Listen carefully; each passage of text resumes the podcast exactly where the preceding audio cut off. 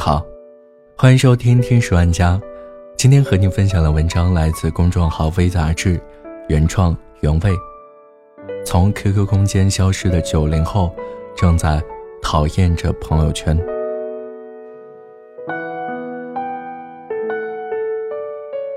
自从网友把个人通讯拖家带口从 QQ 搬到微信上之后，QQ 的活跃量日渐低迷。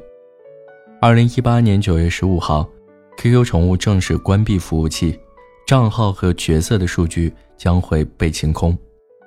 今年三月份，QQ 团队承诺新版本将会增加账号注销功能。曾经热衷的空间装扮、回踩、说说、火星文、非主流。都随着互联网此消彼长的发展成为过去。可是不经意打开 QQ，一个消息提醒，将这一切通通的拉回到现在，N 年前的今天。今年是腾讯 QQ 上线的第二十年，也是 QQ 客户端告别我电脑的第三个年头。自从微信成为主流通讯工具后，那只企鹅的身影就越来越落寞。当他第 n 次提醒我软件需要更新时，我在烦躁之中狠心点了卸载。可是我没有抛弃它，他和我过去的一切就躺在手机一个不起眼的角落里，在深夜里一次又一次抚慰着我迷茫的心。二零零七年，我在左顾右盼中走进了网吧，那是我与互联网的第一次交汇。QQ 的注册很简单，不需要邮箱，不需要手机，设置几个问题就能拥有一串毫无规律的数字。我悄悄地把它记在本子上，盼望着自己赶紧烂熟于心。十几年过去了，以前的信息都很模糊，唯有那一串数字，竟成了我心里永远抹不去的痕迹。起名字、加好友、创建 QQ 空间，思索大半天，只为在个性签名里面。写下属于自己的标签，我们会在一堆丑到爆炸的系统头像里纠结，还会在聊天框到底选蓝色还是黑色犹豫不前。QQ 空间则是这一切的具体体现，不花一分钱，却能让自己的小窝炫酷到爆炸的技术流，是我们当年最崇拜的偶像 Number One。我们装扮着 QQ 空间，写下让人不明觉厉的文字，偷偷省下零用钱。只为开通各种闪闪的钻。我们比好友人数 PK 企鹅等级，每逢节假日发送着贺卡，还不忘设计一连串酷似摩斯密码的代码，在心仪的那个他的空间留言区里疯狂炫耀。QQ 秀满足了我们童年缺失芭比娃娃的遗憾，一个小小的红钻就能让我们尽情装扮，而现在没有了。不知道什么时候开始，生活的焦虑取代了我们打造梦幻乐园的兴趣。你关掉了日志，加密了相册，从此消失在 QQ 世界里。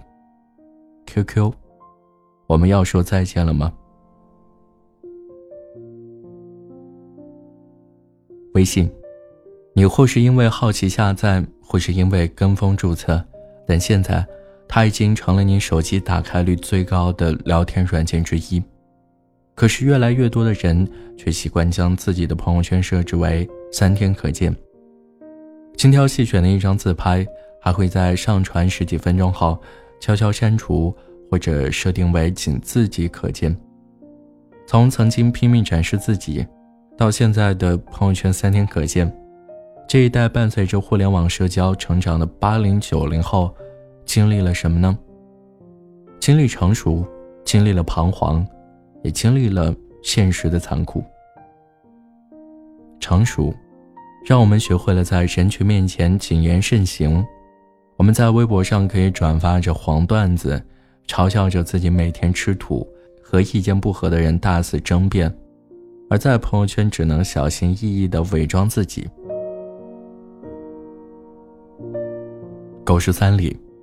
爸爸对女儿说的一句话，让很多人都印象深刻：“你长大了，就明白了。”李纨本是一个非常叛逆的女孩，却在一脚踏入成人世界后，学会了讨好。可我们都是李纨，即便离家求学，依然还不能忘记在朋友圈里展示自己不真实的一面。我们会点赞领导的状态，称赞他没有任何美感的照片。我们会被莫名其妙的拉到各种亲戚群里，接受这七大姑八大姨的拷问，还有任由朋友圈早已被辟谣八百遍的鸡汤文和养生文在强奸着你的眼睛。渐渐的，你活成了别人眼里的一个人设。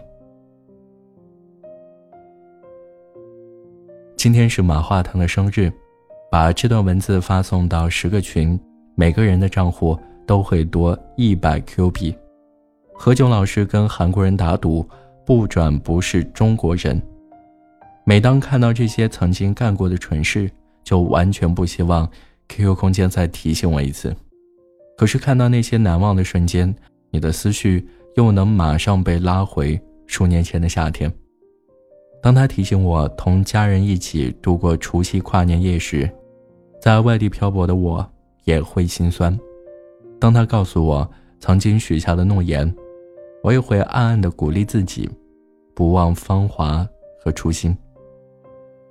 QQ 空间就像一本记载着我们青春少年时代的书籍，即使我们的言论如今看起来很可笑，但都是你走过的人生阅历。人总是务实了，就会怀念天真，天真总是盼望成熟。当信誓旦旦。变成了灰头土脸，别太难过，因为你在成长，而成长总有牺牲。好了，这就是今天的节目，感谢你的收听，我们下期再见。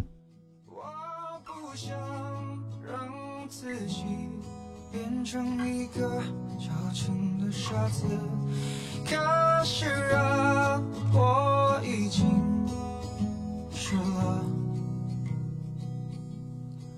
想。着有一天我们终究会面对分离，想着有一天我们会在老地方。